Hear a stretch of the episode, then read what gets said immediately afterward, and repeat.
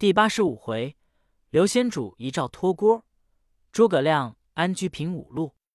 却说张武二年夏六月，东吴陆逊大破蜀兵于萧亭夷陵之地，先主奔回白帝城，赵云引兵拒守。呼马良至，见大军已败，懊悔不及，将孔明之言奏之先主。先主叹曰：“朕早听丞相之言。”不至今日之败，今有何面目复回成都见群臣乎？遂传旨就白帝城驻扎，将馆驿改为永安宫。人报冯袭、张南、傅同、程基、沙摩柯等皆没于王室，先主伤感不已。又近臣奏称，黄权引江北之兵降魏去了，陛下可将彼家属送有司问罪。先主曰：“黄权被吴兵隔断在江北岸，欲归无路，不得已而降魏，是朕复权，非权复朕也，何必罪其家属？仍给禄米以养之。”却说黄权降魏，诸将引荐曹丕，丕曰：“卿今降朕，欲追慕于臣，韩耶？”权泣而奏曰：“臣受蜀地之恩。”殊遇甚厚，令陈都诸军于江北，被陆逊决断。臣归蜀无路，降无不可，故来投陛下。败军之将，免死为幸，安敢追慕于古人耶？丕大喜，遂拜黄权为镇南将军。权坚辞不受。忽进臣奏曰：“有戏作人自蜀中来说。”蜀主将黄权家属尽皆诛戮。权曰：“臣与蜀主推诚相信，知臣本心，必不肯杀臣之家小也。”丕然之。后人有诗则黄权曰：“降吴不可，却降曹。忠义安能是两朝？勘叹黄权惜一死，子阳书法不轻饶。”曹丕问贾诩曰：“朕欲一统天下。”先取蜀乎？先取吴乎？许曰：“刘备雄才，更兼诸葛亮善能治国。东吴孙权能识虚实，陆逊现屯兵于险要，隔江泛湖，皆难足谋。以臣观之，诸将之中，皆无孙权、刘备敌手。虽以陛下天威临之，亦未见万全之势也。只可持守。”以待二国之变。批曰：“朕已遣三路大兵伐吴，安有不胜之理？”尚书刘烨曰：“晋东吴陆逊，兴破蜀兵七十万，上下齐心，更有江湖之阻，不可足制。陆逊多谋，必有准备。”批曰：“卿前劝朕伐吴，今又见阻，何也？”烨曰：“时有不同也。”西东无累败于蜀，其势顿挫，故可击耳。今既获全胜，锐气百倍，未可攻也。丕曰：“朕意已决，卿勿复言。”遂引御林军亲往接应三路兵马。早有哨马报说东吴已有准备，令吕范引兵拒驻曹休，诸葛瑾引兵在南郡拒驻曹真，朱桓引兵。当助如须以拒曹仁。刘烨曰：“既有准备，去恐无益。”丕不从，引兵而去。却说吴将朱桓年方二十七岁，极有胆略。孙权甚爱之，时督军于如须。闻曹仁引大军去取献西，桓遂进拨军，守把献西去了，只留五千骑守城。忽报曹仁令大将长雕同诸葛虔、王双引五万精兵飞奔如须城来，众军皆有惧色。桓暗进而言曰：“胜负在将，不在兵之多寡。兵法云：‘客兵倍而主兵半者，主兵尚能胜于客兵。’今曹仁千里跋涉，人马疲困，吾与汝等共据高城，南临大江，北背山险。”以逸待劳，以主制客，此乃百战百胜之势。虽曹丕自来，尚不足忧；况人等也。于是传令，叫众军偃旗息鼓，只作无人手把之状。且说魏将先锋长雕领精兵来取如须城，遥望城上并无军马。雕催军急进，离城不远，一声炮响，旌旗齐数。朱桓横刀飞马而出，直取长雕。战不三合，被桓一刀斩长雕于马下。吴兵乘势冲杀一阵，魏兵大败，死者无数。朱桓大胜。得了无数旌旗军器战马，曹仁领兵随后到来，却被吴兵从县西杀出。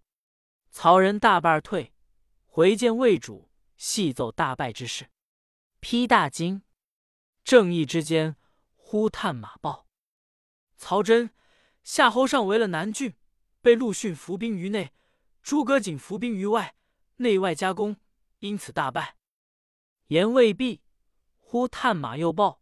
曹休亦被吕范杀败，披听之三路兵败，乃喟然叹曰：“朕不听贾诩、刘烨之言，国有此败。”时值夏天，大义流行，马步军十死六七，遂引军回洛阳。吾未自此不和。却说先主在永安宫，冉不等尽失犬马之劳，以报陛下知遇之恩也。先主命内侍扶起孔明，一手眼泪，一手执其手，曰：“朕今死矣，有心腹之言相告。”孔明曰：“有何圣谕？”先主泣曰：“君才十倍曹丕，必能安邦定国，终定大事。若四子可辅，则辅之；如其不才，君可自为成都之主。”孔明听毕，汗流遍体，手足失措，泣拜于地曰：“臣安敢不竭股肱之力，尽忠贞之节，继之以死乎？”言讫，叩头流血。先主又请孔明坐于榻上，唤鲁王刘永、梁王刘礼近前，吩咐曰：“尔等皆记朕言，朕亡之后，尔兄弟三人。”皆以复侍丞相，不可怠慢。言罢，遂命二王同拜孔明。二王拜毕，孔明曰：“臣虽肝脑涂地，安能报知遇之恩也？”先主谓众官曰：“朕已托孤于丞相，令四子以父事之，卿等俱不可怠慢，以复朕望。”右主赵云曰。朕与卿于患难之中相从到今，不想与此地分别。卿可想朕故交，早晚看去无子，勿负朕言。云气拜曰：“臣敢不效犬马之劳。”先主又谓众官曰：“卿等众官，朕不能一一分主，愿皆自爱。”言毕，驾崩，寿六十三岁。时张武三年夏四月二十四日也。后杜工部有诗叹曰：“蜀主亏无相三峡，崩年亦在永安宫。翠华想象空山外，玉殿虚无野寺中。古庙山松潮水鹤，碎石浮蜡走村翁。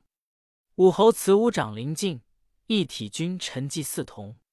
先主驾崩，文武官僚无不哀痛。”孔明率众官奉子宫，还成都。太子刘禅出城迎接灵柩，安于正殿之内。举哀行礼毕，开读遗诏。诏曰：“朕出得急，旦下利耳。后转生杂病，殆不自济。朕闻人年五十，不称夭寿。今朕年六十有余，死复何恨？但以亲兄弟为念耳。免之。”免之，勿以恶小而为之，勿以善小而不为。为贤为德，可以服人；亲父德薄，不足孝也。卿与丞相从事，视之如父，勿怠，勿忘。亲兄弟更求闻达。至主，至主。群臣独照已毕。孔明曰：“国不可一日无君，请立四君，以成汉统。”乃立太子禅即皇帝位，改元建兴，加诸葛亮为武乡侯，领益州牧，葬先主于惠陵，是曰昭烈皇帝。尊皇后吴氏为皇太后，是甘夫人为昭烈皇后，糜夫人亦追谥为皇后。升赏群臣，大赦天下。早有魏军探知此事，报入中原。晋臣奏之魏主，曹丕大喜曰：“刘备已亡，朕无忧矣。何不乘其国中无主，起兵伐之？”贾诩谏曰：“刘备虽亡，必托孤于诸葛亮。亮感备知遇之恩，必倾心竭力扶持四主。”陛下不可仓促伐之。正言间，忽一人从班部中愤然而出，曰：“不成此时进兵，更待何时？”众视之，乃司马懿也。丕大喜，遂问计于懿。懿曰：“若执起中国之兵，急难取胜，须用五路大兵，四面夹攻，令诸葛亮首尾不能救应，然后可图。”批问何五路？亦曰：可修书一封，差使往辽东鲜卑国，见国王科比能，路以金帛，令起辽西羌兵十万，先从汉路取西平关，此一路也。在修书遣使机关告赏赐，直入南蛮，见蛮王孟获，令起兵十万，攻打益州、永昌、臧科、越西四郡，以击西川之南，此二路也。在前使入吴修好，许以割地，令孙权起兵十万，攻两川峡口，进取涪城，此三路也。又可差使志祥将孟达处，其上拥兵十万，西攻汉中，此四路也。然后命大将军曹真为大都督，提兵十万，由京兆进出阳平关取西川，此五路也。共大兵五十万。五路并进，诸葛亮便有吕望之才，安能当此乎？丕大喜，随即密遣能言官四员卫使前去，又命曹真为大都督，领兵十万，进取阳平关。此时张辽等一班旧将，皆封列侯，俱在冀、徐、青及合肥等处，据守关津隘口，故不复调用。却说蜀汉后主刘禅。自即位以来，旧臣多有病亡者，不能细说。凡亦因朝廷选法、钱粮、辞送等事，皆听诸葛丞相裁处。时后主位立皇后，孔明与群臣上言曰：“故车骑将军张飞之女甚贤，年十七岁，可纳为正宫皇后。”后主即纳之。建兴元年秋八月，忽有边报说。魏调五路大兵来取西川。第一路，曹真为大都督，起兵十万，取阳平关。第二路，乃反将孟达，起上拥兵十万，犯汉中。第三路，乃东吴孙权，起精兵十万，取峡口陆川。第四路，乃蛮王孟获，起蛮兵十万，犯益州四郡。第五路，乃藩王柯比能。起枪兵十万，犯西平关。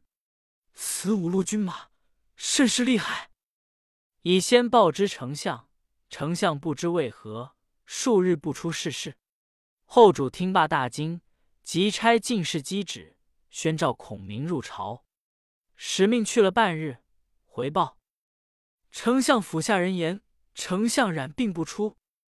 后主转慌，次日又命黄门侍郎董允。建议大夫杜琼去丞相卧榻前告此大事。董、杜二人到丞相府前，皆不得入。杜琼曰：“先帝托孤于丞相，今主上初登宝位，被曹丕五路兵犯境，军情至急，丞相何故推病不出？”良久，门吏传丞相令，言病体稍可，明早出都堂议事。董。杜二人叹息而回。次日，多官又来丞相府前伺候，从早至晚又不见出，多官惶惶，只得散去。杜琼入奏后主曰：“请陛下圣驾，亲往丞相府问计。”后主即引多官入宫，启奏皇太后。太后大惊，曰：“丞相何故如此？有负先帝委托之意也。我当自往。”董允奏曰：“娘娘未可亲往。臣料丞相必有高明之见，且待主上先往。如果怠慢，请娘娘于太庙中召丞相问之未迟。”太后依奏。次日，后主车驾亲至相府，门吏见驾到，慌忙拜伏于地而迎。后主问曰：“丞相在何处？”门吏曰：“不知在何处，只有丞相君旨，叫挡住百官，勿得折入。”后主乃下车步行，独进第三重门，见孔明独倚竹杖在小池边观鱼。后主在后立久，乃徐徐而言曰：“丞相安乐否？”孔明回顾，见是后主，慌忙弃杖，拜伏于地曰：“臣该万死。”后主扶起，问曰：“今曹丕分兵五路，犯境甚急，相父缘何不肯出府试试？”孔明大笑，扶后主入内室坐定，奏曰：“五路兵至。”臣安得不知？臣非关羽，有所思也。后主曰：“如之奈何？”孔明曰：“羌王轲比能，蛮王孟获，反将孟达，魏将曹真，此四路兵，臣已皆退去了也。只有孙权这一路兵，臣已有退之之计，但须一能言之人为使。因未得其人，故孰思之？”陛下何必忧乎？后主听罢，又惊又喜，曰：“相父果有鬼神不测之机也。愿闻退兵之策。”孔明曰：“先帝以陛下付托与臣，臣安敢旦夕怠慢？成都众官皆不晓兵法之妙，贵在使人不测，岂可泄露于人？老臣先知西番国王科比能。”引兵犯西平关，臣料马超机阻西川人士，素得羌人之心。羌人以超为神威天将军，臣以先遣一人，星夜持袭，令马超紧守西平关，伏四路骑兵，每日交换，以兵拒之，此一路不必忧矣。又南蛮孟获，兵犯四郡，臣亦飞袭，遣魏延领义军左出右入，右出左入，为疑兵之计。蛮兵围平勇力，其心多疑。若见疑兵，必不敢进。此一路又不足忧矣。又知孟达引兵出汉中，达与李严曾结生死之交。臣回成都时，留李严守永安宫。臣已作一书，只作李严亲笔，令人送与孟达。达必然推病不出，以慢军心。此一路又不足忧矣。又知曹真引兵犯阳平关，此地险峻，可以保守。臣已调赵云引义军守把关隘，并不出战。曹真若见我军不出，不久自退矣。此四路兵俱不足忧，臣上恐不能全保。又密调关兴、张苞二将，各引兵三万，屯于紧要之处，为各路救应。此数处调遣之事，皆不曾经由成都。故无人知觉，只有东吴这一路兵未必变动。如见四路兵胜，川中危急，必来相攻。若四路不济，安肯动乎？臣料孙权想曹丕三路侵吴之愿，必不肯从其言。虽然如此，须用一舌辩之势，进往东吴，以利害说之，则先退东吴，其四路之兵何足忧乎？但未得说无之人，臣故踌躇。何劳陛下圣驾来临？后主曰：“太后意欲来见相父，今朕闻相父之言，如梦初觉。父何忧哉？”孔明与后主共饮数杯，送后主出府，众官皆环立于门外，见后主面有喜色。后主别了孔明，上御车回朝，众皆疑惑不定。孔明见众官中一人仰天笑，面亦有喜色。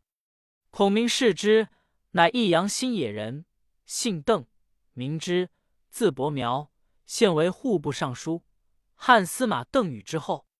孔明暗令人留住邓之，多官皆散。孔明请之到书院中，问之曰：“今蜀。”魏、吴鼎分三国，欲讨二国，一统中兴，当先伐何国？至曰：以愚意论之，魏虽汉贼，其势甚大，急难摇动，当徐徐缓图。今主上初登宝位，民心未安，当与东吴联合，结为唇齿，一洗先帝旧怨，此乃长久之计也。魏沈丞相君意若何？孔明大笑曰：“吾思之久矣，奈未得其人，今日方得也。”至曰：“丞相欲其人何为？”孔明曰：“吾欲使人往劫东吴，公既能明此意，必能不辱君命。使吾之任，非公不可。”至曰：“余才疏志浅，恐不堪当此任。”孔明曰。吾来日奏知天子，便请伯苗一行，切勿推辞。知因欲而退。至次日，孔明奏准后主，差邓芝往说东吴。知拜辞，望东吴而来。正是：吴人方见干戈兮，蜀使还将玉帛通。未知邓芝此去若何？且看下文分解。